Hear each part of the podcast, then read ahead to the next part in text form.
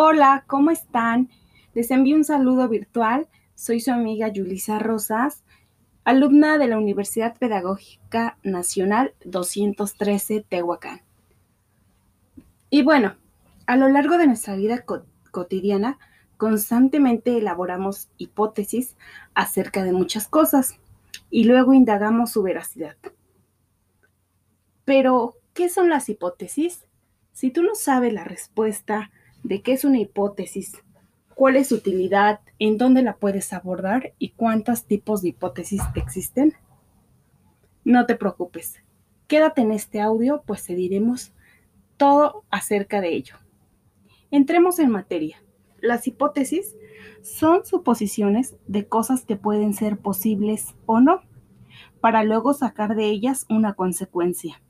También se puede decir que es una explicación no basada en pruebas, es decir, es insuficientemente demostrada, por lo tanto, es una imaginación y debería apoyarse en la lógica para poder explicar racionalmente o bien fundamentarse en la causa real de hechos, la cual se ignora o no puede comprobarse. Y bien, las hipótesis indican lo que tratamos de probar. Estas son consideradas una guía para una investigación o estudio y se definen como explicaciones tentativas del fenómeno investigado que deben ser formulados a manera de proposiciones de hecho, bien, son respuestas provisionales a las preguntas de investigación.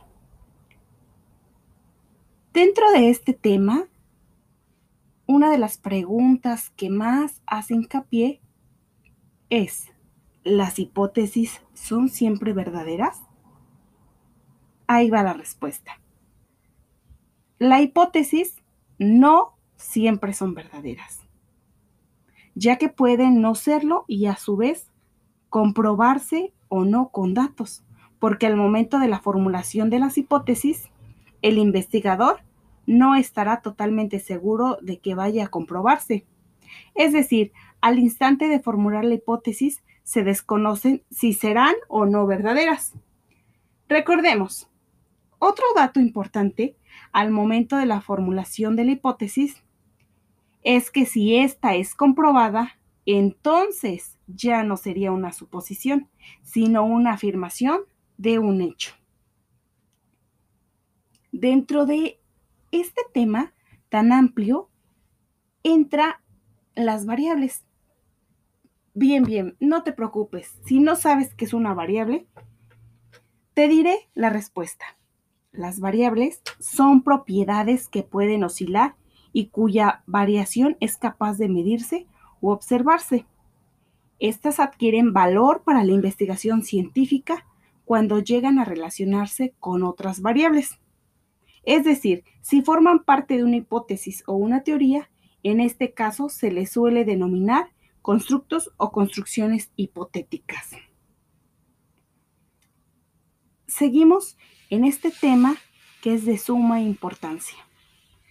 En este tema vamos a abordar cuántos tipos de hipótesis existen. Uno de ellos es hipótesis de investigación, que se puede simbolizar como H mayúscula y minúscula o H mayúscula y el número 1, etc. Estas son proposiciones tentativas acerca de las posibles relaciones entre dos o más variables y deben cumplir con cinco requisitos. Sigamos. Otra de las hipótesis se le llama nulas. Estas hipótesis son todo lo opuesto a la hipótesis de investigación. Es la dualidad y se representa entre H mayúscula y O minúscula y constituyen proposiciones acerca de la relación entre variables, solo que sirven para oponerse o negar lo que afirma la hipótesis de investigación. Consideremos qué son las hipótesis alternativas. Estas son posibilidades alternas ante la hipótesis de investigación y la hipótesis nula. Ofrecen otra descripción o explicaciones distintas de las que proporcionan estos tipos de hipótesis. Se simboliza como H mayúscula y A minúscula y solo pueden formularse cuando efectivamente hay otras posibilidades. Además de las hipótesis de investigación y las nulas, de no ser así, no se deberán formularse. Y bueno, sigamos con este tema para abordar un tema más allá de lo importante. Siempre debemos redondear en una pregunta todo nuestro interés. Y si bien es cierto, ahí te va la pregunta, la pregunta más importante. Es considerada la pregunta del millón, por así decirlo. ¿Cuál es la utilidad de las hipótesis? ¿Tú sabes cuál es la utilidad de las hipótesis? Si no lo sabes, permíteme decirte. En primer lugar, son las guías de una investigación en el enfoque cuantitativo.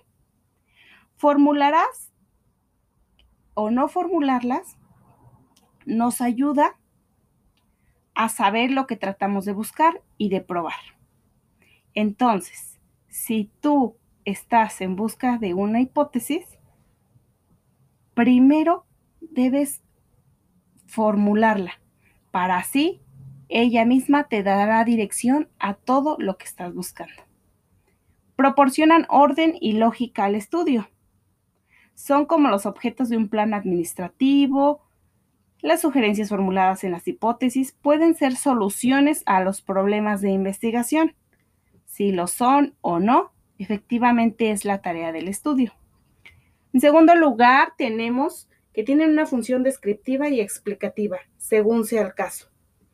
Como tercer punto, sumamente deductiva, es probar teorías si se aporta evidencia a favor de las hipótesis.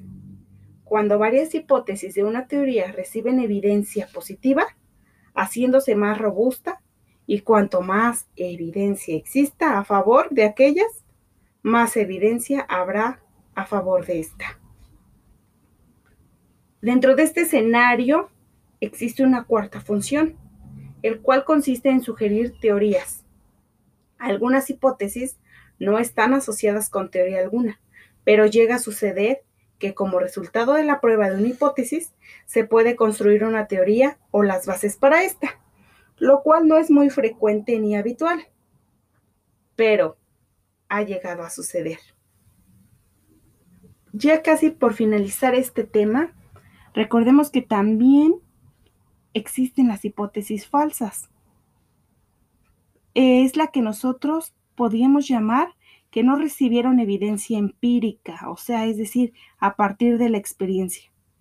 También resulta útil si dirige la atención del investigador o otros científicos hacia factores o relaciones insospechadas, que de alguna manera podrán ayudar a resolver un problema.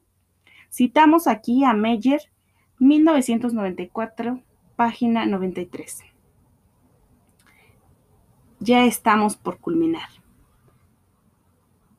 En este tema, deben definirse las variables de una hipótesis como parte de su formulación, pues al formar tu hipótesis es indispensable que tú definas los términos o variables incluidos en ella. Es decir, sin definición de las variables no hay investigación. Las variables deben ser definidas de dos formas, de manera conceptual y operacional. Esto es necesario por varios motivos.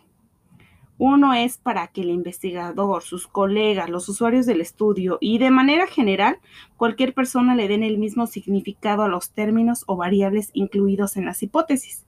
Es común que un mismo concepto se emplee de manera distinta. Todo ello aseguramos que las variables pueden ser medidas, observadas, evaluadas o inferidas. Es decir, que de ellas se pueden obtener datos de la realidad. Vamos a confrontar así nuestra investigación con otras similares. Y por fin evaluaremos más adecuadamente los resultados de nuestra investigación, porque las variables y no solo las hipótesis se contextualizan. Si tú eres uno de los futuros a salir de tu universidad.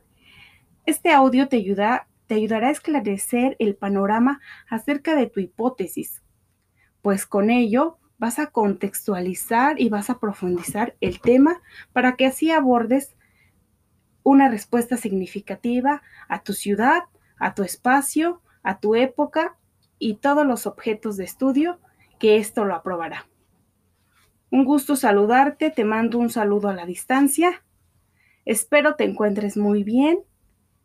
Gracias por tu atención a este audio. Nos vemos pronto.